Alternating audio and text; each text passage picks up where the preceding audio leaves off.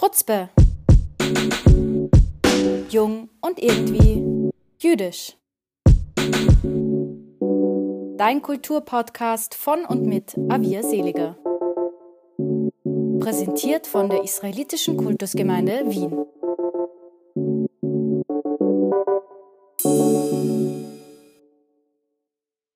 Herzlich willkommen bei einer neuen Folge von Chutzpe. Ich freue mich sehr, diesmal wieder zwei grandiose Gäste dabei zu haben. Und zwar habe ich mit Autorin und Theatermacherin Sascha Salzmann und Lyriker und Publizist Max Czolek gesprochen. Die beiden haben sich für Chutzpe in Berlin getroffen und gemeinsam haben wir via Internet über die Arbeit am Maxim Gorki Theater und die Motivationen dahinter gesprochen. Viel Spaß beim Reinhören.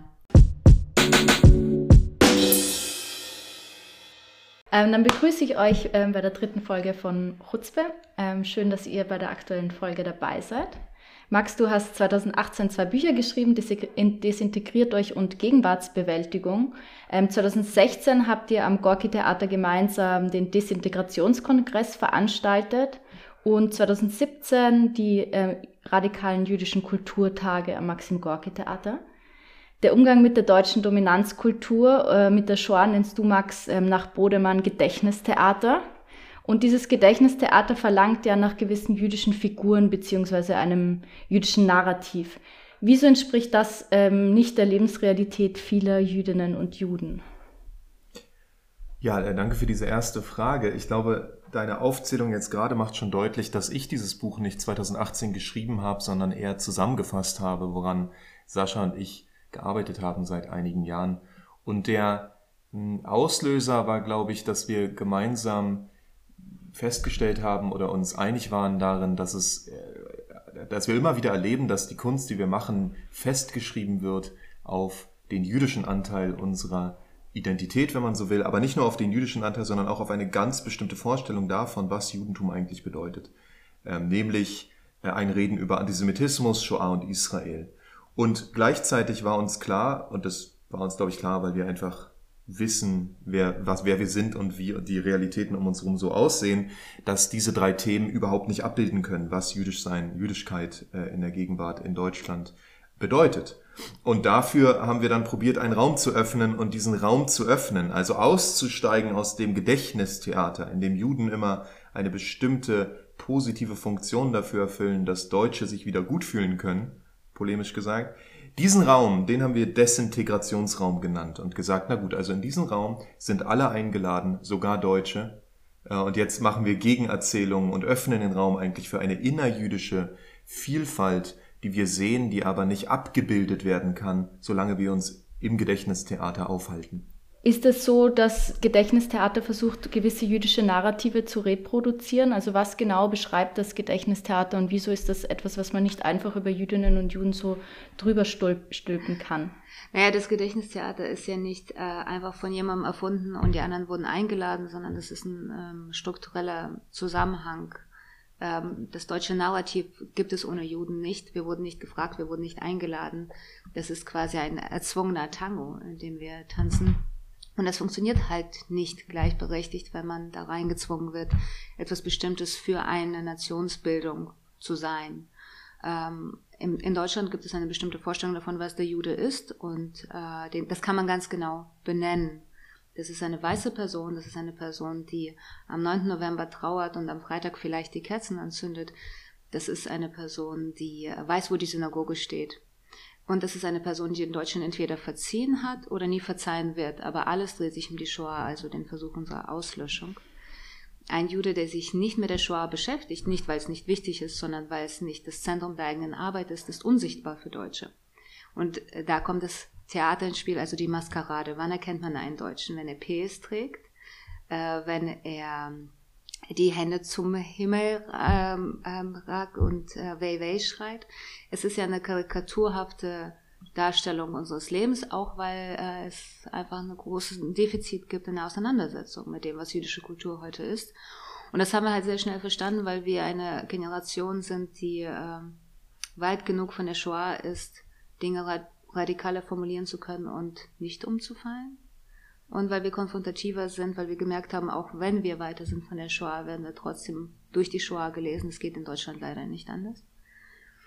Ähm, und es gibt aber eine ganz neue Situation, die hat auch was mit unserem Alter zu tun. Äh, wir haben nicht nur deutsche Jüdinnen und Juden, wir haben auch die postsowjetischen Jüdinnen und Juden hier. Wir haben Menschen aus den USA, aus arabischen Ländern, aus afrikanischen Ländern.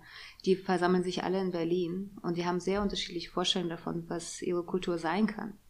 Und das ist, glaube ich, für mich das Interessanteste daran, dass wir eine Pluralität der jüdischen Kultur erörtern und feiern, ohne dafür die Deutschen zu brauchen oder eine bestimmte Dominanzgesellschaft, die uns erlaubt, mal kurz wir zu sein.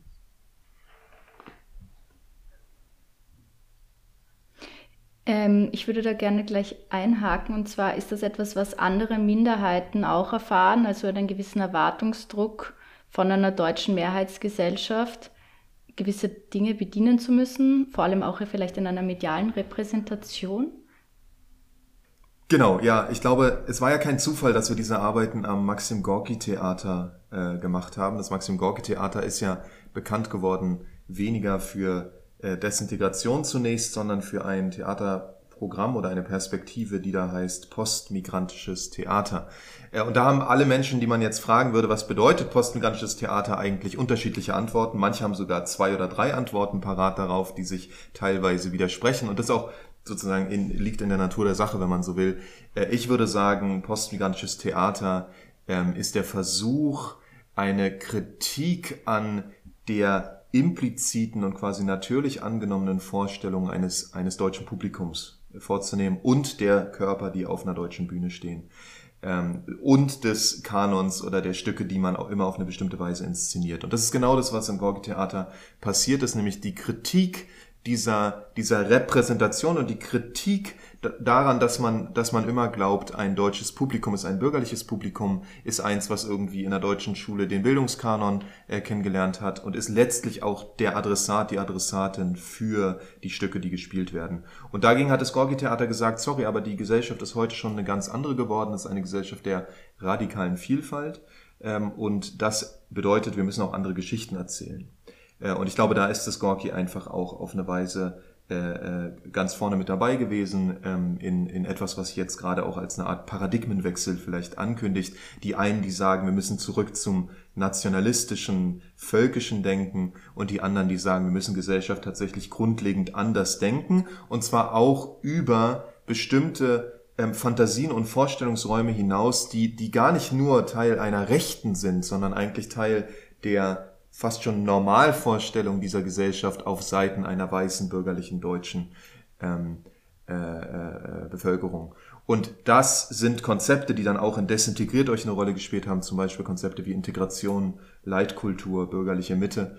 Ähm, und wenn ich jetzt ganz besonders auf Integration eingehe, dann glaube ich, weil du, Avia, jetzt ja auch gerade nach den anderen Rollen gefragt hast, das Integrationstheater, wenn man so will, weist natürlich auch bestimmte Rollen zu. Da gibt es den guten Migranten, den bösen Migranten, äh, bewusst nicht gegendert, das sind sozusagen Zuschreibungen. Und ähm, der gute und der böse Migrant, der spielt bestimmte Rollen in der deutschen Öffentlichkeit und in der Selbstinszenierung der deutschen Gesellschaft als offene, liberale, postnationalsozialistische Gesellschaft, die ihre Lektion gelernt hat. Und da spielen die Juden und die Migrantinnen, die in den letzten Jahren verstärkt zu den Musliminnen geworden sind, ähm, eine ganz bestimmte Rolle, äh, aber unterschiedliche Rollen. Und diese Themenzuordnung, die Kritik dieser Themenzuordnung ist, glaube ich, ähm, das, was wir mit dem Theater im größeren, im Gorki-Theater, aber auch im kleineren, im Desintegrationskongress und in den radikalen jüdischen Kulturtagen immer im Blick gehabt haben. Es ging nicht darum, nur über Juden zu reden, sondern eigentlich über die Art und Weise, wie diese Gesellschaft sich seine Minderheiten konstruiert. Ähm, gerade vorhin schon angesprochen, die Idee einer Leitkultur. Was ähm, soll das denn genau sein? Was soll diese Idee auch einer christlich-jüdischen Leitkultur sein? Und wie tretet ihr dem entgegen mit der Forderung einer muslimisch-jüdischen Leitkultur? Könntet ihr vielleicht auch diesen Begriff erklären, Sascha? Ja, ich meine, die Forderung nach einer Leitkultur ist ja quasi wie ein, ein schlechter nicht-jüdischer Witz. Ne? Ähm, das ist eine Erfindung äh, die sehr viel mit den deutschen Identitätsstörungen zu tun hat. Ähm, es ist witzig, dass die deutsche Dominanzgesellschaft äh, der Linken jetzt Identitätspolitik vorwirft, weil sie selber einfach ein großes Problem mit ihrer Identität haben, beziehungsweise einen Mangel an Definition. Ähm, und die Erfindung der christlich-jüdischen Freundschaft hat ein Freund von Max und mir, Michel Friedmann, mal so beschrieben, wenn das Freundschaft ist, dann wünsche ich den Muslimen alles, nur keine Freundschaft mehr den Christen. Ähm, das, keiner hat darum gebeten, keiner von uns Jüdinnen und Juden würde das als Freundschaft nennen. Es ist ein Einspann äh, in den Karren gegen die Muslime und gegen den vermeintlichen Islam. Und da steht es halt jeder und jedem frei, damit zu machen oder nicht, aber das ist ein äh, ein politischer Schachzug, der nichts mit uns zu tun hat, so wie es meistens in Deutschland nicht um Jüdinnen und Juden geht, wenn das jüdische Thema herangezogen wird, sondern es ist eigentlich ein Mach bei uns mit gegen die anderen. Und die anderen sind relativ klar definiert. Ähm, es ist auch sehr, äh, seltsam jetzt in den heutigen Zeiten, wenn man fragt, wer ist denn das Wir? Sind wir nicht so plural, dass man das eigentlich nicht genau benennen kann? Wen meint ihr denn mit den Deutschen, wenn wir unsere Auftritte machen und sagen, sogar Deutsche sind eingeladen? Aber Tatsache ist, diese Diversitätsfragen sind nur für eine ganz kleine Gruppe wirklich komplex. Die meisten wissen schon, wer wir sind. Und wir haben eine bestimmte Hautfarbe dazu, eine bestimmte Augenfarbe und eine bestimmte Religion. Ähm, der Ausstieg daraus ist äh, einfach ein konfrontativer, indem man sagt, nein, äh, jüdisch-muslimische Leitkultur, um das Ding beim Namen zu nennen. Ihr wollt uns gegen Muslime ausspielen, das wird nicht funktionieren. Ein Leben in Deutschland ist nur ein Leben mit Muslimen oder wir alle haben ein Problem.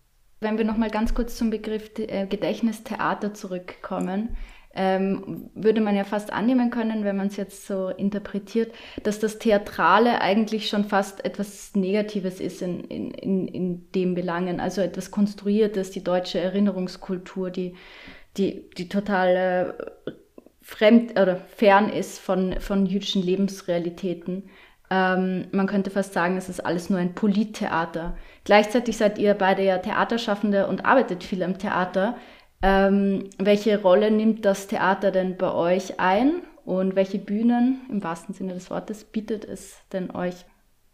Ja, das ist vielleicht eine Frage, auf die Sascha und ich beide antworten können. Ähm, ich möchte nur nochmal, glaube ich, unterstreichen, dass die Kritik am Gedächtnistheater nicht ist, dass öffentliche Rituale immer eine gewisse Inszeniertheit haben. Das ist völlig selbstverständlich, das gilt für alle öffentlichen Rituale.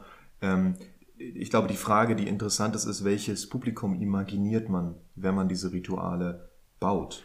Und ich glaube, da wird relativ deutlich, sowohl an den äh, sogenannten Holocaust-Gedenktagen, ähm, 27. Januar und 9. November, als auch an ähm, den Gedenktagen, die in den letzten zwei Jahren sehr intensiv bearbeitet wurden, 3. Oktober und wiederum 9. November, also Mauerfall und der sogenannten Wiedervereinigung, dass da eine ganz bestimmte Idee von Gesellschaft inszeniert wird. Und diese Idee von Gesellschaft ist eine, die eine deutsch-deutsche Täterinnengesellschaft ist auf der einen Seite, das sind die Holocaust-Gedenktage, die sich selber ähm, ihre eigenen Läuterung äh, vergewissert und die dann gleichzeitig die jüdische Seite ähm, sozusagen einspannt, bereits in einer vorauseilenden Dankbarkeit dass sie so versöhnlich ist. Und ich glaube, da war Steinmeiers Beitrag in Yad Vashem zum 75. Jahrestag der Befreiung von Auschwitz 2020 äh, ganz schön interessant, weil der dahin fährt. Es geht um die Erinnerung an den Zweiten Weltkrieg, an den Holocaust und er hält eine Rede, in der er sagt, also ich stehe hier als deutscher Bundespräsident dankbar für äh, die ausgestreckte Hand der Versöhnung. Und ich denke mir so, das ist schon bemerkenswert, weil niemand spricht von Versöhnung. Wie kommst du darauf, dass es um Versöhnung geht? Hier geht es um Erinnerung. Ähm, und es ist so, als würde ich sagen, ja, hier, ich leihe dir diesen Hammer und die andere Seite sagt, danke für dieses schöne Geschenk. So fühlt sich das an. Äh, und ich glaube, diese, diese, äh, sozusagen, diese Wunschvorstellung von deutscher Seite, die permanent äh, reinszeniert wird als Versöhnungstheater, als Anspruch oder Hoffnung auf Versöhnung, die ist eine, die wir im Theater sinnvoll konterkarieren können. Ähm, und nur um das zweite Beispiel nochmal aufzugreifen, dass das ähm, der, Wieder der sogenannten Wiedervereinigung und des Mauerfalls. Ähm, auch da sehen wir, dass in den Erinnerungserzählungen eigentlich kaum Platz ist für diejenigen Teile der Gesellschaft, für die die frühen 90er Jahre, die, die mittleren und späten 90er Jahre vor allem eine Zunahme rechter Gewalt bedeutet haben. Ja, und das ist doch, also es ist doch interessant, dass eine Gesellschaft in ihren Erinnerungsritualen offensichtlich bisher es nicht geschafft hat, Platz zu schaffen für Teile der Gesellschaft, die eklatant bedroht wurden durch diese Veränderung, durch diese sogenannte Wiedervereinigung. Und ich würde behaupten, eine Gesellschaft, ähm, die, die wehrhaft sein will und die äh, wahrhaft eine plurale Demokratie sein möchte, müsste sich auch auf Ebene der Gedenkrituale Modelle überlegen, ähm, die, die weniger zentriert und weniger sozusagen im Rahmen des Integrationsparadigmas laufen, in dem am Ende doch immer nur diese deutsche dominante Position äh, die Geschichte erzählt und die anderen können irgendwie gucken, wo sie bleiben. So, und solange das nicht passiert, äh, scheint mir, ist das Theater ein Ort, gerade weil die Öffentlichkeit theatral funktioniert, der Intervention und der Gegenerzählung. Ähm, und ich glaube, darum ist es auch kein Zufall, dass sowas äh, wie Kanakatak eine künstlerische Interventionsebene war oder sowas wie das Gorki-Theater ein Ort der Kunst ist, weil die Kunst heute äh, oder das Theater insbesondere, aber sicher auch Literatur, äh, Musik und so, eine Funktion erfüllt, die vielleicht irgendwann in den, in den 60er, 70er Jahren mal das Feuilleton innehatte nämlich darüber Gedanken zu machen, wie Gesellschaft eigentlich aussehen müsste und wie, wie Gesellschaft erzählt werden müsste dafür, dass sie alle meint und nicht nur manche. Hm. Ja, ich meine, jetzt nur über das Theater nachgedacht. Ähm, Theater ist natürlich die politischste aller Kunstformen, einfach dadurch, dass Theater nur mit Polis funktioniert. Ne? Das ist, Theater kannst du nicht alleine machen, Theater kannst du noch nicht mal streamen. Alles, was wir jetzt in der Pandemie erleben, ist halt Simulation von Theater. Theater braucht immer eine Öffentlichkeit. Was wiederum bedeutet, äh, dass ähm, es unübersehbar wird, wer gemeint ist, wer eingeladen wird, welche Körper auf der Bühne stattfinden dürfen und welche niemals. Ähm, und selbst wenn man nicht ins Theater geht, sieht man die Plakate in den Straßen. Das heißt, man schreibt die Namen, die Gesichter, die Themen in die Stadt hinein. Ähm, man könnte natürlich auch über solche Fragen sprechen, wie, wie, wie teuer ist das Ticket und wie zugänglich ist ein Theater. All das schreibt nicht nur die Kunst mit, das schreibt auch die Welt mit, das schreibt die Geschichte mit bei Hannah Arendt bin ich darüber äh, gestolpert, äh, dass sie darüber nachdenkt, Geschichte wird von denen gemacht, die sie schreiben. Die Welt wird von denen gemacht, die sie machen. Kunst schreibt Welt mit. Es ist nicht ein Unterhaltungsprogramm. Natürlich machen viele Theatermacherinnen das, was sie machen, verstehen es als äh, Unterhaltung. Fair enough. Aber allein, dass sie das können, ist ein Politikum. Ähm, Theater kann viel besser als ähm, ein Roman oder ein Gedicht ein Publikum einladen und sich zwingen zu verhalten. Ähm, was nicht bedeutet, dass die anderen Kunstformen weniger politisch äh, sein müssen, aber wir haben nicht eine so unmittelbare Reaktion und so unmittelbare Empörung. Und auf die setzen wir ehrlich gesagt auch ein bisschen. Ähm, das, was Max und ich äh, bis jetzt gemacht haben, hatte immer viel mit Provokation zu tun, weil wir dachten, wenn wir jetzt gemeinsam mit dem Publikum diese Erfahrung machen, werden wir sie gemeinsam nicht vergessen. Das heißt, ähm, wir schreiben aktiv äh, an dem Deutschland, was wir haben möchten, mit könnte man dann sagen, Kunst ist auch in einer gewissen Form oder Theater in einer gewissen Form auch Therapie? Äh, Kunst ist niemals Therapie. Niemals. Kunst äh, spielt noch nicht mal äh, im selben Spielplatz wie Therapie. Ähm, ich finde äh, Therapien äh, unterschiedlichster Form sehr wichtig äh, und die gehören in den privaten Bereich und ich kann das nur jedem empfehlen, wie in so einem Zahnarztbesuch einmal im halben Jahr. Ähm, Kunst hat was mit Öffentlichkeit zu tun. Und ich finde, unsere persönlichen Befindlichkeiten, unsere persönliche, sagen wir persönliche Traumata gehören nicht in die Öffentlichkeit. Aber unsere politische Wut und unsere politischen Belange müssen gemeinsam verhandelt werden in der Kunst. Also wenn ich Schreiben unterrichte, rede ich immer von äh, dem Unterschied zwischen privat und persönlich das, was ich zu Hause mache, ist privat und geht niemandem was an. Aber meine Wut ist persönlich, weil sie sich auf etwas richtet, was gesellschaftlich ist. Und ich möchte es mit der Gesellschaft verhandeln und nicht mit meinem Therapeuten. Ja, ich würde ihm nur noch hinzufügen wollen, dass ich glaube, ich, ich komme ja auch aus der Lyrik, das ist ja meine primäre Kunstform, wenn man so will, äh, Gedichte schreiben. Ähm, und Gedichte schreiben in Deutschland, gerade weil es eine sehr marginale Praxis ist, ist auch immer Teil einer Lyrikszene zu sein auf eine Weise. Die trägt sich gegenseitig, das ist ein sehr, sehr schöner Raum ähm, und gleichzeitig einer, der natürlich von bestimmten Glaubenssätzen und, und da ist eine Szene, ist natürlich auch schon bestimmten Vorstellungen davon, was cool ist und was nicht äh, getragen wird. Und eine Sache, die cool war, als ich angefangen habe äh, zu schreiben, war ähm, äh, Kunst, in diesem Fall lyrische Praxis, als einen Raum zu denken, in dem so etwas wie eine utopischer Ort, eine Enthierarchisierung und so weiter stattfinden kann. Ne? Also, und das ist ja diese Idee von Kunst als Heilung, Kunst als Therapie vielleicht. Ähm, und ich habe irgendwie, mein Impuls ist genau gegenteilig. Ich würde sagen, für mich ist Kunst äh, äh, weniger ein, ein, ein Teil der Heilung, sondern eher die Fieberkurve, die Anamnese der Krankheit, unter der wir alle leiden, die wir Gegenwart oder Gesellschaft oder, oder Geschichte nennen können. Und ich glaube, das Interessante an der Fieberkurve ist, dass du an ihr ablesen kannst, äh, wie, wie schlecht es einer Gesellschaft geht. Aber ich glaube nicht, dass die, dass die ästhetische Praxis selber bereits die Heilung ist. Ich glaube, das ist etwas, das kann eine, eine einzelne Gruppe oder eine einzelne Person sogar äh, nicht selber lösen, sondern das ist etwas, das müssen wir gemeinsam tun. Und da wird kein Weg dran vorbeiführen, dass wir uns gemeinsam darüber Gedanken machen müssen, was eigentlich die richtigen Antworten wären auf die Fragen, die man künstlerischerseits aufwerft, aufwerfen kann. Ähm, gibt es ein Problem damit, dass ähm, die, das Theater die Shoah thematisch aufgreift? Und wenn ja, wo liegen diese Probleme? Ähm, ich kenne kein einziges Thema, was man nicht in der Öffentlichkeit verhandeln könnte oder sollte, ähm, gerade in der Kunst. Ähm, und es kann nicht sein, dass es darum geht, die Shoah nicht mehr zu thematisieren. Ich glaube, es gibt ein ähm, mehr oder weniger willentliches Missverständnis mit Max und meiner Arbeit, dass wir uns gegen eine Erinnerung und gegen das, die, die wahnsinnige Arbeit von den Generationen vor uns stellen, die diese ganze Shoah-Aufarbeitung und das Weiterleben für sich organisieren mussten.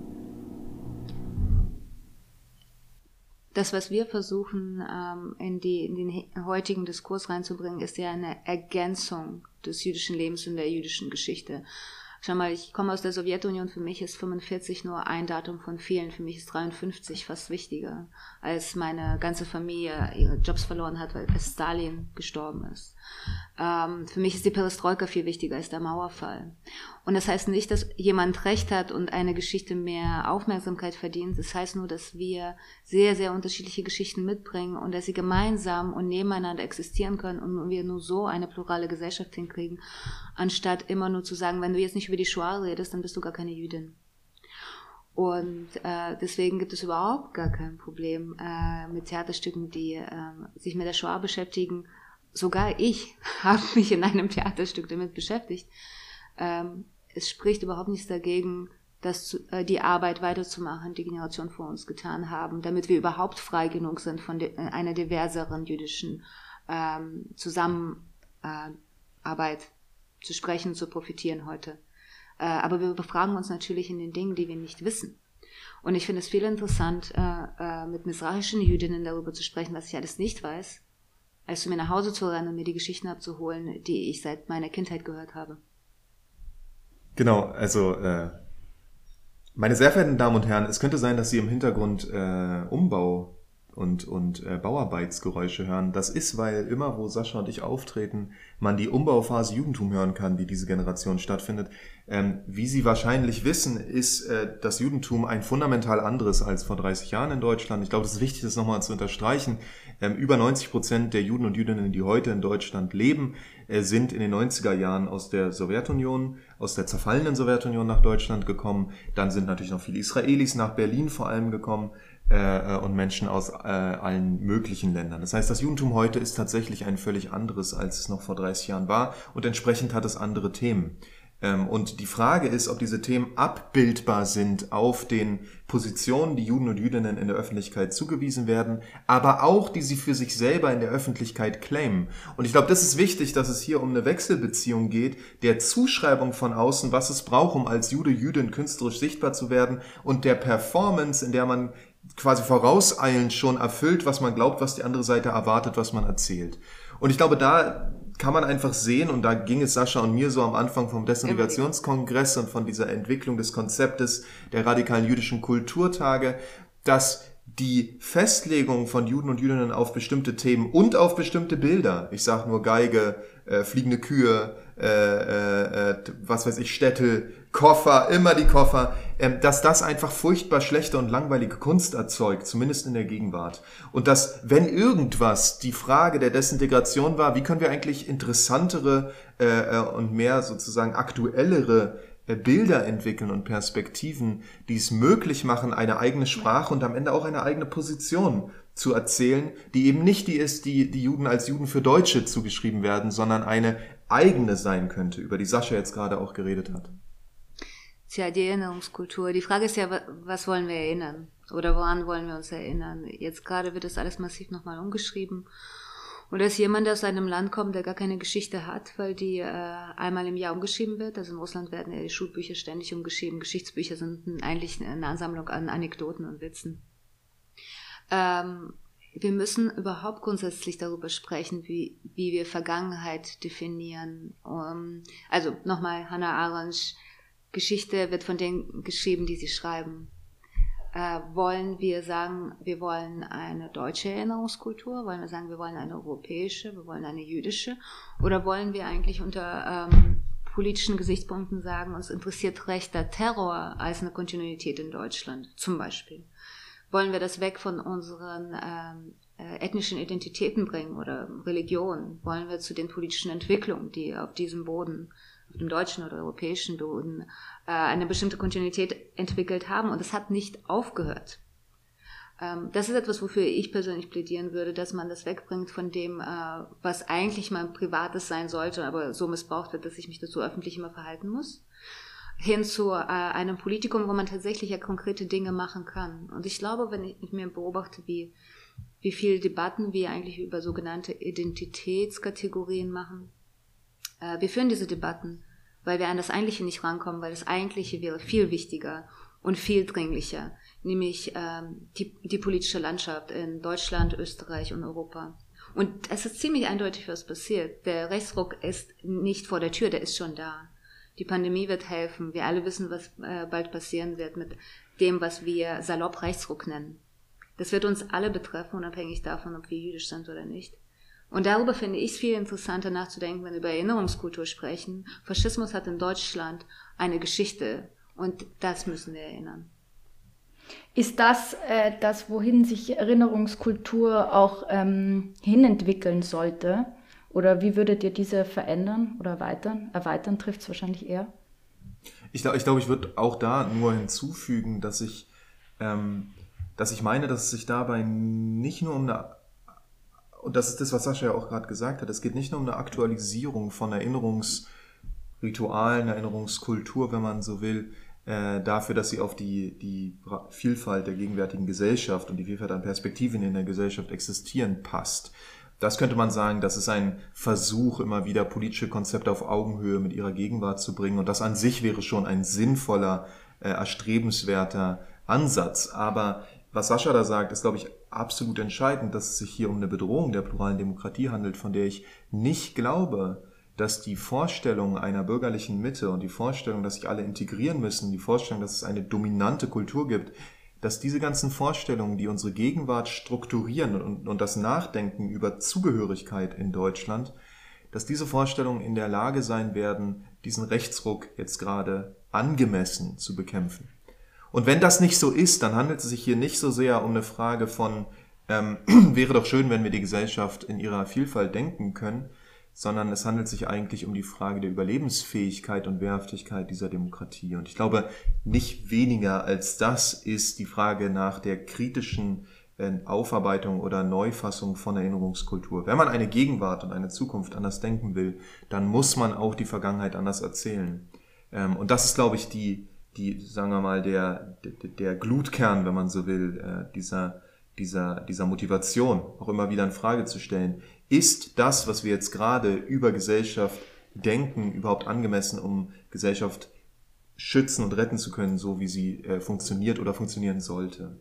Ähm, weil man doch aus einer jüdischen Perspektive sagen könnte, die Lehre aus dem 20. Jahrhundert ist doch nicht, dass es mehr Polizisten und mehr Sicherheitspersonal und mehr Kameras vor den Synagogen und jüdischen Einrichtungen braucht, sondern eine andere Gesellschaft. Und diese andere Gesellschaft, die ist immer noch nicht eingelöst.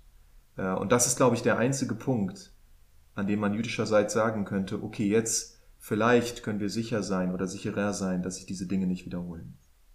Wenn Erinnerungskultur und ähm, Fragen der Gegenwart, also über die Vergangenheit abgehandelt werden sollen, wenn das dazu dienen soll, dass wir uns erinnern, ähm, ist es dann wichtig, wenn man diese Diskussion jetzt zum Beispiel aus Deutschland nach Österreich verortet, dass man auch hier die äh, doch ein bisschen andere Nachkriegsgeschichte Österreichs äh, mitdenkt? Also es passiert nämlich hier öfter dadurch, dass auch jüdisches Leben in Österreich wahnsinnig klein ist, dass man einfach Debatten aus Deutschland importiert. Funktioniert das denn einfach so?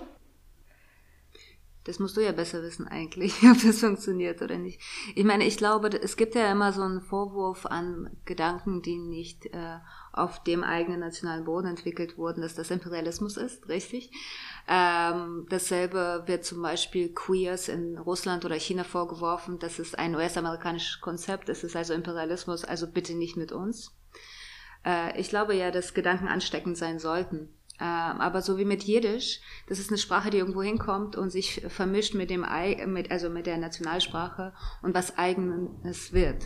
Äh, und ich glaube, so wie unsere Sprache sollte auch dieser Gedanke sein. Ich bin mir ziemlich sicher, dass der Desintegrationsgedanke, wie Max und ich ihn entwickelt haben, nur in Deutschland funktioniert. Wir haben das auf Deutschland, auf Berlin gemünzt, auf das Maxim Gorki Theater, das gesagt hat, wir sind ein postmigrantisches Haus.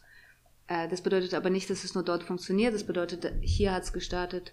Und in den USA bedeutet es einfach was anderes. Wenn Leute über unsere Konzepte dort sprechen, äh, meinen sie andere Dinge. Und als wir beim Internationalen Forum äh, mit Leuten aus was 32, 35 Ländern geredet haben, hatten sie alle eine sehr eigene Vorstellung davon, was es ist. Aber sowohl die Kollegin aus Indien als auch der Kollege aus Polen hatten ähm, ein Echo darauf mitgebracht und entwickelt. Und ich glaube, das ist, ähm, das ist ganz wichtig, dass wir uns gegenseitig befruchten mit Ideen und auch ergänzen und korrigieren, weil wir können nie alles abdecken. Wir sind aber stärker, wenn wir äh, mhm. uns gegenseitig äh, ergänzen und darauf hinweisen, auf die äh, nicht gesehenen Flecken, auf die äh, überhörten Fragen vielleicht auch. Und ich würde dann noch hinzufügen, also absolut genau das und, und ich glaube, die, die Arbeit, die vielleicht wichtig ist, ist einmal eine Art ethische Ebene zu finden, auf der man sich trifft oder auf der man sagt, ja, wir können assoziativ was damit anfangen und dann auch immer wieder den Kontext äh, klar zu machen und Raum zu geben dafür, dass dieser Kontext ausgespielt und rekonstruiert werden kann. Ne? Und der kann sich schon von Theater zu Theater unterscheiden äh, oder eben von Stadt zu Stadt oder von Land zu Land. Ähm, und ich würde zum Beispiel sagen, ein Buch, was mir, was total hilfreich für mich war, um die spezifische österreichische Situation zu verstehen, war Unzugehörig von Ruth Beckermann. Das fand ich ein gutes Buch. Ich fand, da passieren viele Dinge, die, die sind in Deutschland auf eine andere Weise in der Zeit auch bearbeitet worden, aber eben anders. Ja? Oder um mal die, die, die, äh, die Kategorie zu wechseln von Gloria Wecker, White Innocence in, in äh, Holland. Ein Buch, was auf eine ganz ähnliche Weise sich die Selbstkonstruktion der postkolonialen holländischen Gesellschaft anschaut und die Idee der eigenen Unschuld. Und was es eigentlich bedeutet, um sowas wie Rassismus aufzuarbeiten. Eine Problematik, die sich in Bezug auf Antisemitismus in Deutschland natürlich ganz ähnlich stellt, weil man in Deutschland die eigene Identität darauf aufbaut, nicht mehr antisemitisch zu sein. Deswegen ist es so schwer, Kontinuitäten zu thematisieren, weil, weil man sozusagen von deutscher Seite immer wieder zurückgespiegelt bekommt, also gut, also alles können wir zulassen, aber nicht, dass wir nach 45 nicht anders geworden wären. Das sozusagen ist eine Kritik, die können wir nicht gut, gut hinnehmen, weil das ist, worauf unsere Selbst, unser Selbstbild basiert. Ja?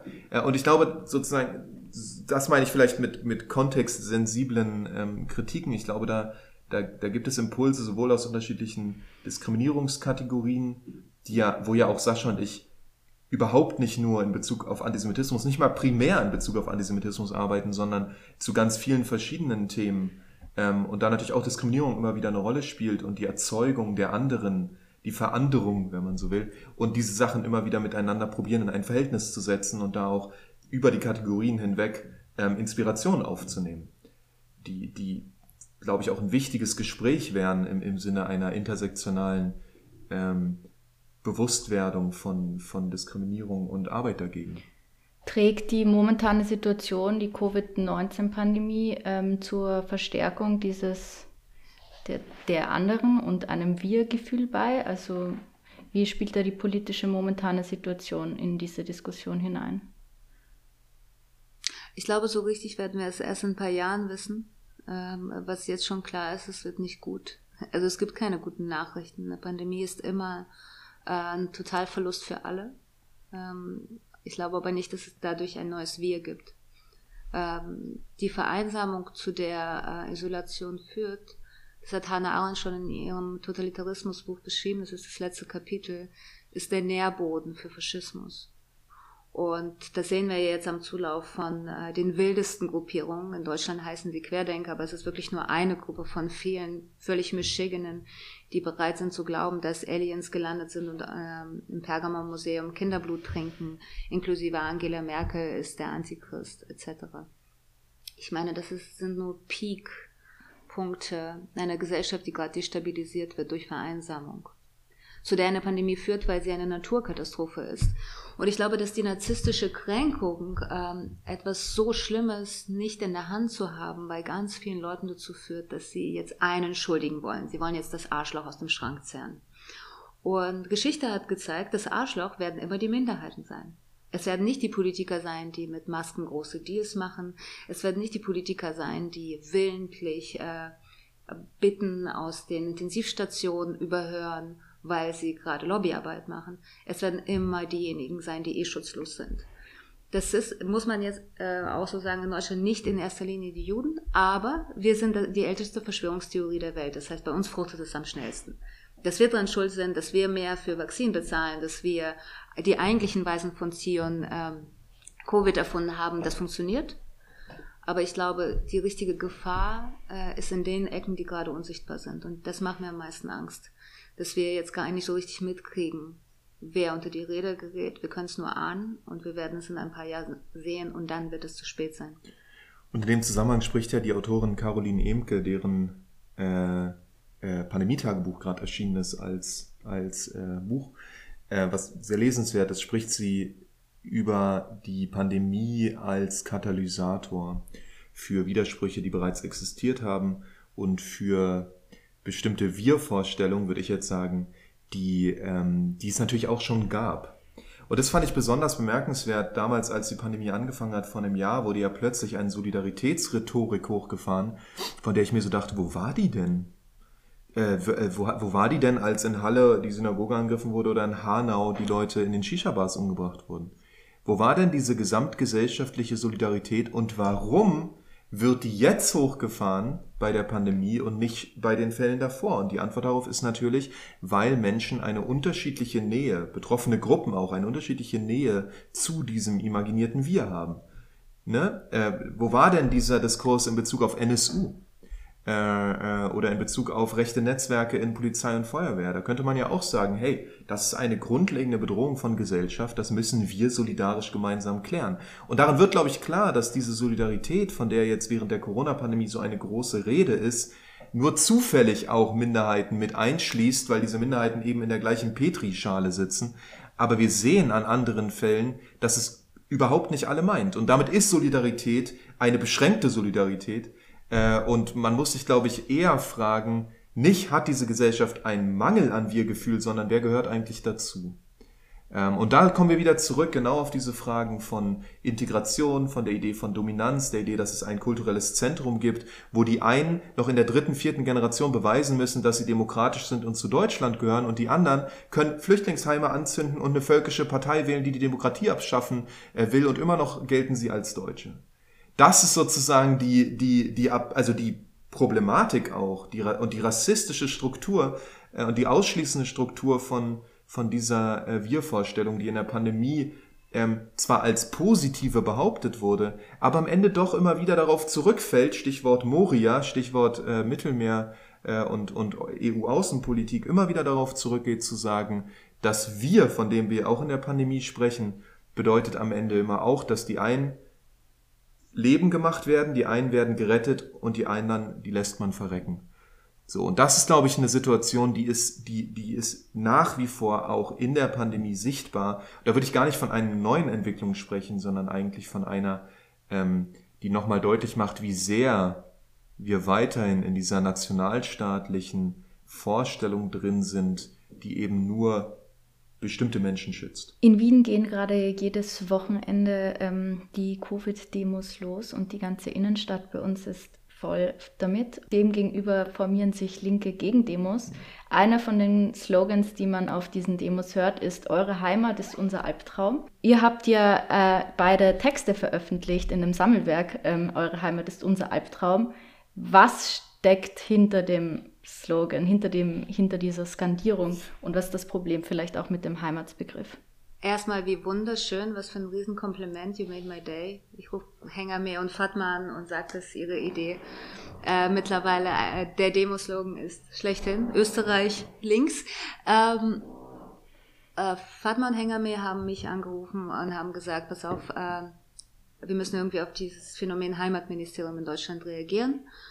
Und ich habe gesagt, das finde ich auch, aber gerade äh, kann ich eigentlich zeitlich nicht. Und dann meinten sie, aber der Titel ist Eure Heimat ist unser Albtraum. Und ich meinte, was wollt ihr? Ihr kriegt es jederzeit. Ähm, es ist einfach ein catchy Slogan. Das ist äh, die Magie von Hip-Hop. Man muss einfach eine gute Punchline haben. Ähm, ich glaube, dass ähm, in dem Fall ist tatsächlich was von etwas deutschspezifischem ausging, nämlich dass unser rassistischer Innenminister äh, einfach der der linken Schreck schlechthin Seehofer meinte, ein Heimatministerium gründen zu müssen, zu einem Zeitpunkt oder als eine Reaktion auf eine faschistische Partei, die in den Bundestag eingezogen ist. Und wirklich, äh, ich bin von Deutschland sehr vieles gewohnt, aber 2017 bedeutete für mich eine große Zensur. Das ist das erste Mal seit 45, dass Faschisten im Bundestag sitzen und mein Leben mitbestimmen. Sie sitzen in Kulturgremien, sie sind nicht nur im Fernsehen ganz weit weg. Sie entscheiden darüber, wer eine Förderung bekommt und wer nicht. Und ähm, ich glaube, dass mich das äh, sehr mitgenommen hat. Vor allem aber, dass äh, die Bundesregierung fand, äh, das bedeutet ja, dass wir ein Heimatministerium brauchen. Die Leute haben also Angst vor Punkt, Punkt, Punkt. Das wurde nicht geklärt. Und deswegen brauchen wir jetzt mehr Heimatgefühl in Deutschland. Das ist so wie damals, äh, als Asylbewerberheime brannten und Deutschland sagt, ja, dann brauchen wir halt weniger Asylbewerber. Das ist das Problem. Die Nazis sind unsere. Schön, dass wir geklärt haben, wer das deutsche Wir ist, die Nazis. Und ähm, ich glaube, da war nicht nur wir als Clique, also eben die Leute, die in diesem Band zum Beispiel vertreten sind, sehr wütend, sondern eine riesengroße Bewegung stand auf und sagte, wir sind nicht deutsche Heimat. Und deutsche Heimat sind nicht die deutschen Berge. Ähm, und wir wollten aber für uns klären, was bedeutet das? Ähm, weil natürlich auch da unser Blick auf Deutschland und äh, die Problematik ähm, sehr, sehr divers ist und an sehr unterschiedlichen Ecken kommt. Ähm, und ich habe, ähm, ich, also ich wurde dezidiert gefragt, äh, zu, zu queeren Körpern zu schreiben in Deutschland. Äh, Berlin hat ja dieses Image, die queerfreundlichste Stadt der Welt zu sein. Ähm, das ist äh, in dem kleinen Bezirk, in dem ich wohne, tatsächlich so. Und dann verlässt man den Bezirk und dann trifft man auf Deutschland. Ähm, und darüber habe ich geschrieben und über den ähm, Homonationalismus, ähm, ein Begriff von Jasper Pur, den ich angewandt habe auf äh, Politiker wie Alice Weidel, also den Kopf der faschistischen Partei von Deutschland, äh, die eine Lesbe ist. Und irgendwie hilft es uns nicht, dass sie queer ist. Was machen wir also mit denen? Ich wollte also eine offene Auseinandersetzung in der queeren Community mit dem eigenen Rassismus und den eigenen Vorbehalten und dem eigenen der eigenen Angst und dem Wunsch nach Heimat. Äh, wir haben leider auch diese Leute. Queerness schützt vor gar nichts. Ja. Und ich glaube, das, das Interessante an diesem Heimatdiskurs direkt nach der Bundestagswahl war doch, dass die, und das knüpft direkt an diese Frage nach Solidarität und Wir-Gefühl an, dass äh, tatsächlich alle Parteien äh, jenseits der AfD angefangen haben, direkt nach der Bundestagswahl sich als Heimatparteien zu bezeichnen, auf die eine oder andere Weise. Und die Frage ist doch schon, warum? Also wie kommt man darauf? Wie kommt man darauf, wenn die Nazis gewählt werden, so eine, so eine Aussage zu machen? Ja? Ähm, und ich glaube, darin wird schon nochmal klar, auf welche Weise, und da sind wir wieder beim Stichwort Publikum, sich auch diese Parteien nach wie vor nicht als Parteien einer Gesellschaft der radikalen Vielfalt denken, sondern als Parteien für Deutsche. Ja? Und die würden tatsächlich sagen, ist doch wichtig, dass man sich in einem Land zu Hause fühlen kann. Das ist ja das, was Heimat insinuiert. Heimat wird immer mit dem Brustton der Naivität vorgetragen, zu sagen, ich meine es doch nur gut und ich finde es wichtig, dass Menschen lieben, wo sie herkommen. Das ist ja sozusagen die, die, die äh, Perspektive, die Leute einem ernsthaft verkaufen wollen. Wo ich mir denke, entweder ihr denkt, ich bin blöd oder ihr seid bescheuert. Eins von beiden so. Ich bin mir nicht sicher. Vielleicht hängt so ein bisschen davon ab, wer, wer spricht. Aber es ist schon erstaunlich, ähm, äh, wie diese Perspektive immer wieder vorgetragen wird, wenn ich sagen würde, nun halt stopp in dieser Gesellschaft haben wir mindestens zwei Gruppen. Ja? Die einen, die sagen, wäre doch schön, wenn wir ein bisschen Heimat hätten und man irgendwie die Heimat lieben könnte. Und die anderen, die sagen, wäre doch schön, wenn wir alle in einer Gesellschaft leben, in der nicht Teile davon Angst haben müssen, umgebracht zu werden. Oder abgeschoben zu werden. Oder rausgeschmissen zu werden. Oder Menschen zweiter Klasse zu werden. Und sorry, aber diese zwei Bedürfnisse laufen nicht auf einer Ebene. Das sind zwei unterschiedliche Bedürfnisse. Die einen, die sagen, hier Deutschlandfahne und, und wir wollen stolz sein auf Deutschland. Die anderen sagen, es wäre schön, nicht umgebracht zu werden. So, diese zwei Dinge, das muss man klar machen, weil ich glaube, der, der Seite, die sagt Heimat, der ist überhaupt nicht klar, dass diese Menschen in diesem Land leben und dass die mitgedacht werden müssen, wenn man sowas wie einen Heimatdiskurs fährt, ja. Und einfach nur zu sagen, ja, pf, da gehören halt alle dazu, ihr reicht nicht aus. So funktioniert es in der Politik nicht. Man kann nicht einfach sagen, ach, ich meine das jetzt so und so. Ja, dafür sind wir, glaube ich, schon zu weit in der Kritik, was Sprache und Kontinuitäten von, von Denktraditionen angeht und so. Und der zweite Punkt ist diese ostentativ zur Schau gestellte Naivität, mit der man sagt, na Heimat, das ist doch voll was Schönes. Und ich denke mir so, hast du vergessen, wo du lebst? Hä? Wir sind hier im Jahr 75, 76 nach. Du tust hier so mit diesem Heimatbegriff, als hätte deine Kindheit stattgefunden in einer Klappermühle am rauschenden Bach. Das ist hier Post-Nazi-Deutschland. Es gab hier nie die Heimat, von der du sprichst. Es war immer ein Land mit Kontinuitäten zu Nationalsozialismus. Immer ein Land, in dem die Reichen sich an Judengeld bereichert hatten, an Zwangsarbeit und so weiter. Laber doch nicht über Heimat. Tu doch nicht so, als wäre diese Idee der schönen Heimat Realität gewesen. Und wenn du so tust, dann verharmlost du dieses Zeug. Und dann bist du tief drin in diesem Gedächtnistheater, in dieser Idee, dass die Deutschen wieder gut geworden sind, von denen ich immer noch darauf warte, dass Leute mir mal zeigen, an welchem Punkt diese Gutwerdung eigentlich stattgefunden haben soll. Ich kann es nicht sehen, außer in der Selbstbeschreibung, außer im Selbstbild, außer darin, dass die Deutschen irgendwann angefangen haben, sich selbst zu erzählen, dass sie wieder gut sind. Ja gut, okay, erzählen können wir viel. Ja, aber ich möchte sehen, dass es passiert ist. Und sehen kann ich es eben nicht. Und da hilft auch kein Heimatdiskurs. Ähm, ich würde gerne auch noch dazu sagen, es ist natürlich kein Zufall, dass es äh, Corona-Ignorante äh, sind, die mit Nationalflaggen herumlaufen und jetzt in Deutschland eben nach der Heimat verlangen, anscheinend in Österreich auch. Ne? Also das ist doch eine klare Allianz. Und das hat auch was damit zu tun, also mit dem Entzug der Solidarität das ist jetzt vielleicht auch zu gewieft formuliert. Vielleicht ist das, was die Leute meinen. Mir ist doch scheißegal, was mit euch passiert. Ich will meinen Spaß haben. Also halt endlich die Klappe. Und das ist eine antidemokratische Haltung. Und diese Leute denken nicht daran, wer gerade auf den Intensivstationen um, äh, um Luft ringt, nach Luft ringt. Und diese Leute, denen ist es egal, wer im Mittelmeer gerade krepiert, weil die wollten eigentlich nach Mallorca fliegen oder auf die Malediven. Das ist eine Allianz, die antisolidarisch ist, in dem Fall kann man tatsächlich äh, Solidarität ausmachen oder was es sein könnte. Und äh, Solidarität wird immer Anti-Heimat sein, weil Heimat immer Abschottung ist. Und Heimat bedeutet immer ich. Ich und mein kleiner Wohlstand hier und heute.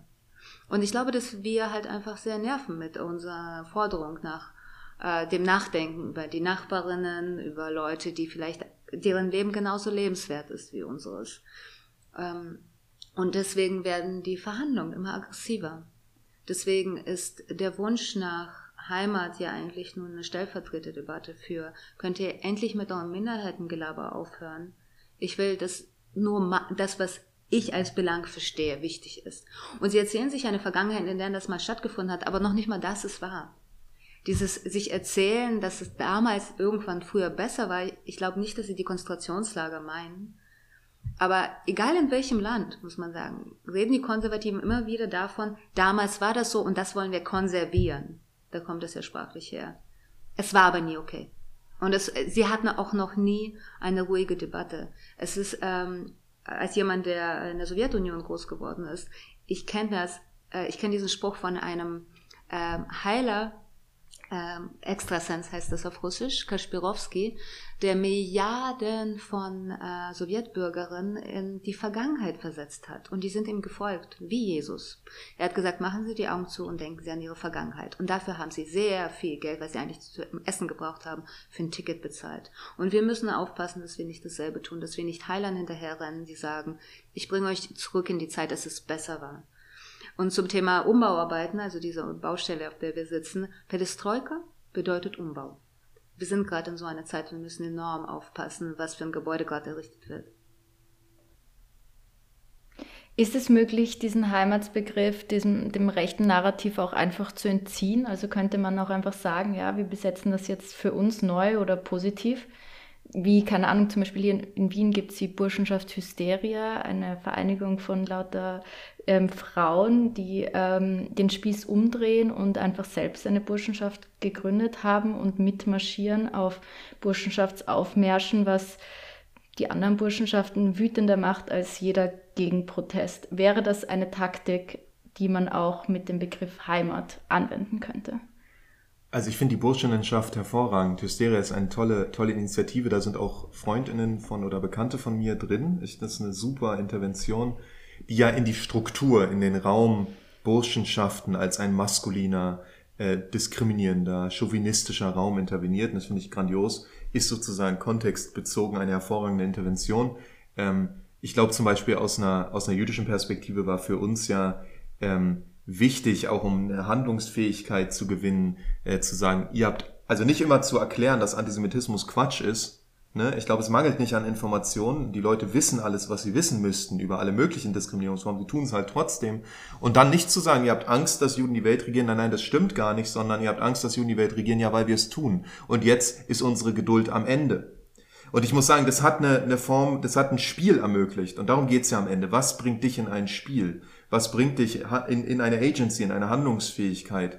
Und da sehe ich im Moment nicht, dass, dass der Heimatbegriff einer ist, der für mich irgendwie produktiv ist. Ähm, das hat ja Kurt Tucholsky probiert in den, in den äh, 20er äh, Jahren mit seinem Heimattext. Und ich meine, man kann es tun. Ich will überhaupt nicht ausschließen, dass es Möglichkeiten gibt, mit diesem Begriff so zu arbeiten. Ich wäre auch eher bei Fatma Aydemir und Hengame Yagobi Farah und ihrem Titel, äh, weil sie haben das Buch herausgegeben, Eure Heimat ist unser Albtraum, und würde sagen, den Heimatbegriff sehe ich im Moment ehrlich gesagt nicht als besonders produktiv an, um damit äh, äh, sozusagen Aneignungsarbeit zu betreiben. Ich finde auch, dass äh, die beste Rache ist oder der beste Kommentar, äh, Dinge zu ignorieren. Also gar nicht sich so gegenzustellen, sondern zu sagen, du spielst keine Rolle für mein Leben. Das ist viel gefährlicher, sich ständig an Deutschland und den deutschen Heimatbegriff abzuarbeiten. In diesem Fall, dieser äh, supergeile Titel, dieser Slogan äh, war notwendig, um sich gegen etwas positionieren, was akut passiert ist 2017, 2018. Und so war die Anthologie gemeint. Ich persönlich beschäftige mich null mit Heimat und zwar programmatisch. Das ist ein deutsches Problem. Das ist nicht mein Problem.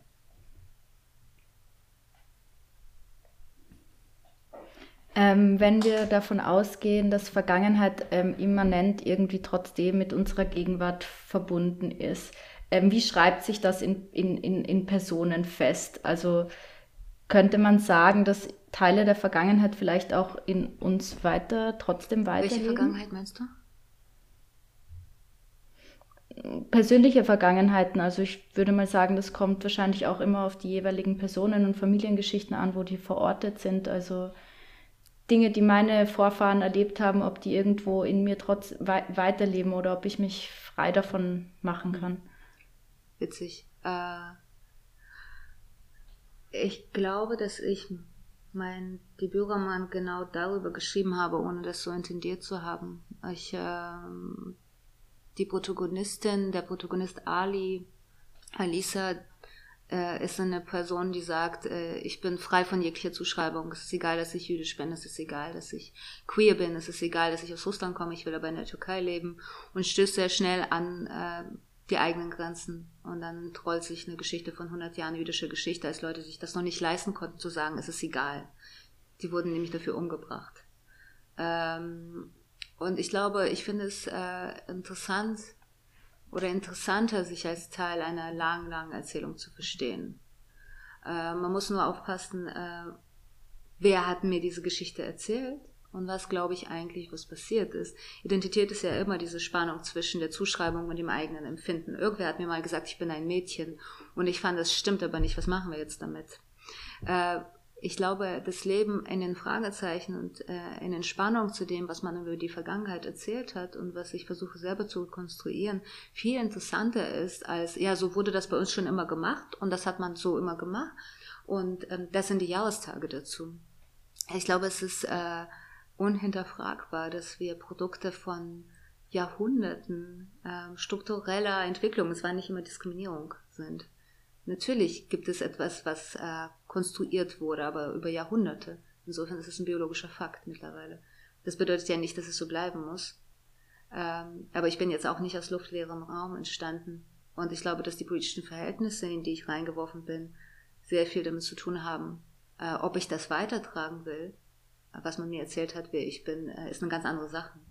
Ich finde es eine extrem große, äh, umfangreiche Frage, die ehrlich gesagt ich weiß gar nicht, wo ich anfangen soll. Ich, ich glaube, vielleicht, vielleicht muss man einfach ein Zitat sagen und sagen, ja, ähm, und dann nun gehe hin und lerne, so wie in der Frage, was Judentum ist, zu sagen, was du nicht willst, was man dir tut, das tu auch keinem anderen zu, nun geh hin und lerne.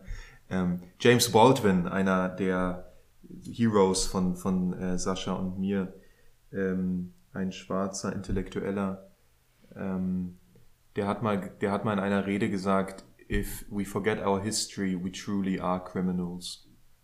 Also wenn wir vergessen, was unsere Geschichte ist, dann sind wir im wahrsten Sinne des Wortes kriminell.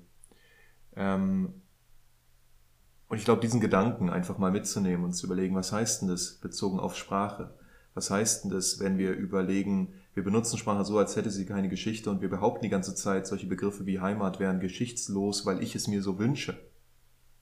Ja, aber real haben diese Begriffe Geschichten und real haben sie eine gewisse Gewaltverbindung und diese Gewaltverbindung hat auch eine Gegenwart. So, ne? Ich glaube, das, das, das gilt für Begriffe, für alle möglichen politischen äh, Begriffe. Sobald Begriffe politisch werden, muss man sich diese Frage nach Geschichte stellen. Und es gilt natürlich auch für die Frage der Häuser, in denen wir wohnen, der Straßen, die wir durchlaufen, der Namen, die sie haben, des Reichtums, den es in diesem Land gibt. Es gibt keine Ecke in Berlin oder in Deutschland, die nicht triefen würde vor Gewalt.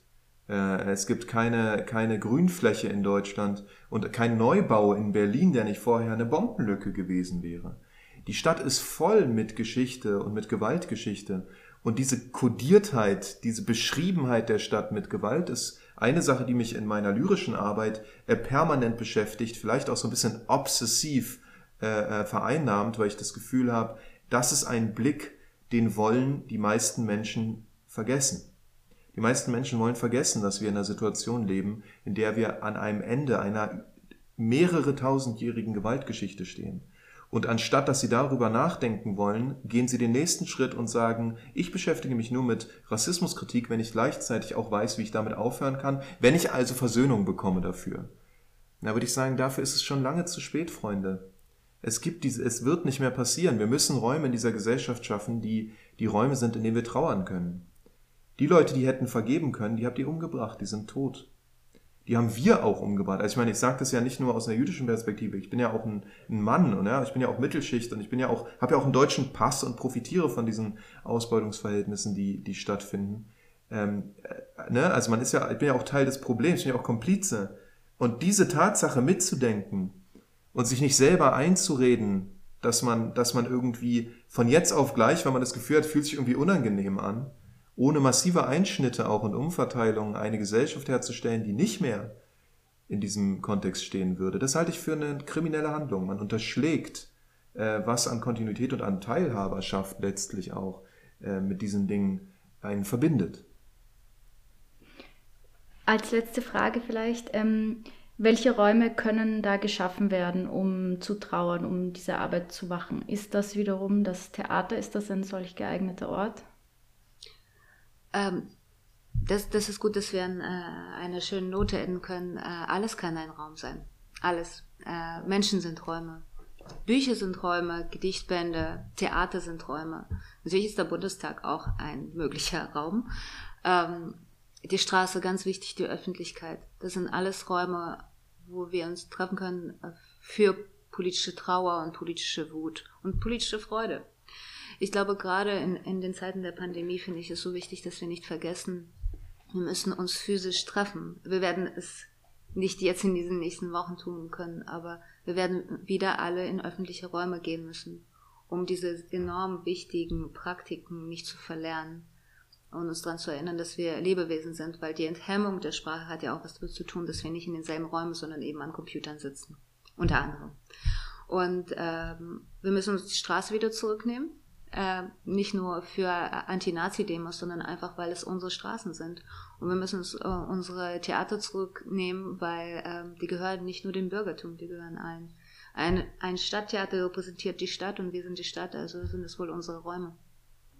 Finde ich schön. Und was ich eine Sache, die ich von Sascha gelernt habe, ist, dass man ähm, natürlich über die Trauer und die Wut ähm, und diese Unversöhnlichkeit die für mich, wenn ich Kunst mache, total wichtig ist. Ich glaube, jeder läuft so auf einem anderen Treibstoff. Für mich ist, ist das schon ein Treibstoff auch, der mich, der mich antreibt. Meine Bücher werden, glaube ich, besser, äh, je wütender ich bin. Und gleichzeitig ähm, habe ich von Sascha gelernt, dass, dass es natürlich auch immer darum geht, äh, zu feiern. Äh, und immer darum geht, zu feiern, dass man da ist. Ähm, dass, man, dass man nicht überleben sollte und doch überlebt hat. Das ist doch ein Grund zur, zur, zum Feiern. Ähm, und ich glaube, das vielleicht auch in, in der ganzen, wenn ich sage, es geht darum, eine, ein, vielleicht einen Passus zum Grundgesetz hinzuzufügen, in dem steht, es wird nie wieder alles gut, ähm, dann heißt es ja nicht, dass man nicht feiern kann, sondern dass man, dass man dieses Bedürfnis, dieses Begehren danach dass alles äh, gut sein sollte und, und verschwindet, dass das eigentlich ein Begehren nach Vergessen ist. Und dass dieses Vergessen ähm, für viele Menschen gar nicht zur Verfügung steht. Äh, und dass wir aber äh, eigentlich das überhaupt kein Widerspruch ist, wenn man, wenn man sich selber befragt, auch, dass man gleichzeitig feiert, gleichzeitig wütend ist, gleichzeitig nicht vergisst und gleichzeitig trauert. Das ist vielleicht die Essenz von dem, was Feiern für mich bedeutet, ist auch Trauer über die, die nicht da sein können und auch eine Freude darüber, dass man selber da ist ähm, und dass die Freunde da sind und Freundinnen und dass wir Bezrat Hashem, inshallah, durch diese, durch diese furchtbare Pandemie durchkommen, äh, mit so wenig äh, Verlusten wie möglich, dass wir uns danach alle wieder zusammen treffen können in den in unseren Räumen, in den neuen Räumen, die wir uns erobern und sagen können, so, wo haben wir aufgehört? Wo, wo sind wir stehen geblieben? Jalla, weiter geht's, wir haben viel zu tun. Das wird so wie ein jüdischer Witz, der ist eigentlich traurig, dann lachen alle und erzählen dir nochmal besser. Das ist ein wunderschönes äh, Schlusswort. In dem Sinne bedanke ich mich bei euch, dass ihr mitgemacht habt, dass ihr euch die Zeit genommen habt und mit mir gesprochen habt. Und ich hoffe, wir hören uns bald wieder. Und ich verabschiede mich an der Stelle auch vom Publikum. Avia, danke für danke die Einladung. Dir, danke sehr. Da, danke sehr fürs Gespräch. Dankeschön. Und wie sich Schmuel seinen ganz eigenen Raum erobert, hören wir nun in einer weiteren Kurzgeschichte von Simon Seliger.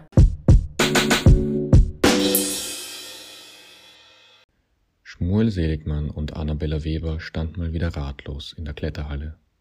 Annabella war hauptberuflich Halbgöttin doch diesen Vorteil konnte sie hier nicht nutzen, denn sie war eigentlich Flüchtlingsvertreterin. Allerdings mit einem Arbeitspensum so hoch wie der Olymp. Schmuel war ein sportlicher Jude. Eine andere Art von Halbgott dachte er sich augenzwinkernd. Er versuchte der Leistungsgesellschaft so gut wie möglich zu trotzen und freute sich angesichts von Annabellas Arbeitspensum, aber vor allem über seine Arbeitslosigkeit.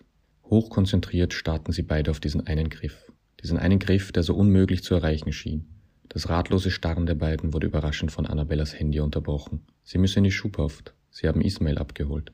Annabella spielte einmal die Woche mit Ismail Fußball. Schmuel hatte ihn erst einmal kurz gesehen.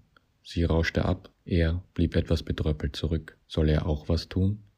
Er fühlte sich plötzlich komisch, hilflos. So nah war der Abschiebeterrorismus noch nie an ihn herangekommen. Mit einem komischen Gefühl im Magen wandte er sich wieder dem Klettergriff zu. In der Kletterhalle drängt man sich mit hunderten Leuten, um eine drei Meter hohe Wand hochzuklettern. Geklettert wird allerdings unter Berücksichtigung des Racial Profiling. Denn um die gewählte Route zu schaffen, dürfen nur Griffe derselben Farbe verwendet werden. Die meiste Zeit ärgert man sich also, dass der am leichtesten zu erreichende Griff die falsche Farbe hat. Es ist ein wenig, als würde man sich mit der linken Hand über den Kopf am rechten Ohr kratzen. Und sobald man auch nur aus Versehen in die Nähe eines Griffes der falschen Farbe kommt, rasen verurteilende Blicke auf einen zu. Kein Wunder, dass es fast als Nationalsport gefeiert wird, denn auch das Denunzieren ist des Herrn und der Frau Österreicher liebster Genuss, dachte sich Schmuel. Schmuel begann zu klettern. Er spürte die Blicke. Er musste an Ismail denken. Würde es sich positiv auf sein Urteil auswirken, würde er auch klettern? Ein Moslem, der in Tracht den Nationalsport der Alpen-Bananenrepublik frönt. Reicht das schon für Integration? Oder kaum zu glauben, er hätte eine neue, eine bessere Heimat gefunden? Ach, was ist schon Heimat? Der Begriff war mit dem Heldentod gestorben. Wahrscheinlich würde es eher helfen, wenn er sich seine Vorhaut zurückwachsen ließe, dachte sich Schmuel und kletterte einen Griff nach dem anderen. Plötzlich schaute ihm eine lange Nase, ein Bart und eine Kappe entgegen. Erschrocken zog Schmuel seine Hand zurück. Der Griff sah aus wie Ismail, Schmuel starrte den Ismail Klettergriff an. Der Griff starrte zurück. Was willst du denn hier? murmelte Schmuel. Ich bin ein Griff. Ich häng hier ab. Hat es für die Klagemauer etwa nicht gereicht? stammelte Schmuel verlegen. Moslems dürfen nicht an die Klagemauer, antwortete Ismail Griff trocken. Ist eh überbewertet, meinte Schmuel. Komm, pack mich, dann hat wenigstens das Klagen an dieser Mauer ein Ende, spottete der Ismail Griff. Ich kann nicht, du hast die falsche Farbe, raunte Schmuel. Das hätte ich niemals von dir erwartet, empörte sich Ismail. Ach komm schon, du bist der einzige violette Griff unter lauter Türkisen, erwiderte Schmuel. Nun, lass dich nicht von der Propaganda verleiten, von der Einfarben-Leitkultur aus dem Heimatministerium, stöhnte der Ismail Griff. Schmuel spürte bereits die ersten verurteilten Blicke rüberwandern. Es gibt Regeln, zischte er. Langsam wurden seine Arme schwer. Der Ismail Griff fuhr fort. Ja, ja, denn ohne Regeln wären wir nur Barbaren. Jahrtausende haben die guten Regelmacher uns beide vertrieben und ermordet. Und kaum jagen und sperren sie andere weg, hast du ihnen vergeben und vergessen und kletterst nur noch brav nach Farbe. Schmuel verzweifelte. Ihm ging die, Schmuel verzweifelte. Ihm ging die Kraft aus. Mann, ich gehöre nicht zu denen. Wir waren auch mal Flüchtlinge, resignierte er. Ja, waren. Und darauf ruhst du dich jetzt aus. Du hast ihnen vergeben. Aber du musst die Konsequenzen nicht austragen. Während du gemütlich im Klettergurt sitzt, sitz ich in Schubhaft, warf ihm der Ismail Klettergriff vor. Schmuel zitterte nun am ganzen Körper, vor Wut und vor Anstrengung. Immer mehr und mehr Blicke landeten auf Schmuel. Lüstern lauerten sie darauf, wann er endlich den falschen Griff nehmen würde. Sie sahen nur seinen Kampf, den richtigen Griff zu erreichen. Das Zittern wurde immer stärker. Lange würde er sich nicht mehr halten können. Doch noch immer hielt ihn etwas zurück, den rettenden, falschen Ismail-Griff zu greifen. Pack mich, forderte der Ismail-Griff ein. Wo bleibt die Solidarität, mein semitischer Bruder? Die Solidarität der Minderheiten? Die Solidarität der Flüchtlinge, der Geprügelten? Wo ist die Wut? Wo ist deine Stimme? Schmuel war kurz davor abzustürzen. Seine Kraft verließ ihn. Immer mehr Blicke landeten auf ihm. Mit einer letzten Anstrengung schrie er der Kletterhalle entgegen. Hier ist meine Stimme, ich scheiß auf euch! Und mit Genuss griff er nach dem Ismail-Griff, dem falschen Griff, und befreite sich aus seiner misslichen Lage. Voller Euphorie schrien Schmuel und der Ismail-Griff triumphierend. Sie hatten sich gerettet. Schmuel hörte die Internationale ertönen. Feuerwerk überall. Zwei Semiten im Geiste vereint. Mittlerweile starrte die komplette Halle Schmuel an. Es war ein durchgehendes Kopfschütteln, doch Schmuel war es egal. Er war frei. Engels Gesang erklang in der Halle. Schmuel blickte sich um und erkannte Annabella, wie sie in die Halle kam. Aufgeregt winkte er ihr zu. Er hing noch immer an dem Ismail-Klettergriff. Hast du es auch geschafft? rief er ihr freudig entgegen. Nein, er wird abgeschoben. Ismail muss nächste Woche das Land verlassen, erwiderte Annabella. Erschrocken ließ Schmuel den Griff los, den er noch immer festgehalten hatte. Er stürzte ab. Der Sturz kam ihm unendlich vor. Auf der Matte liegend schlug er die Augen auf. Er blickte zu dem Griff, der gerade noch mit Ismails Stimme gesprochen hatte. Bin ich Teil dieser Leitkultur, die nun wieder Menschen einsperrt, demütigt und deportiert? flüsterte er leise. Doch der Griff blieb stumm.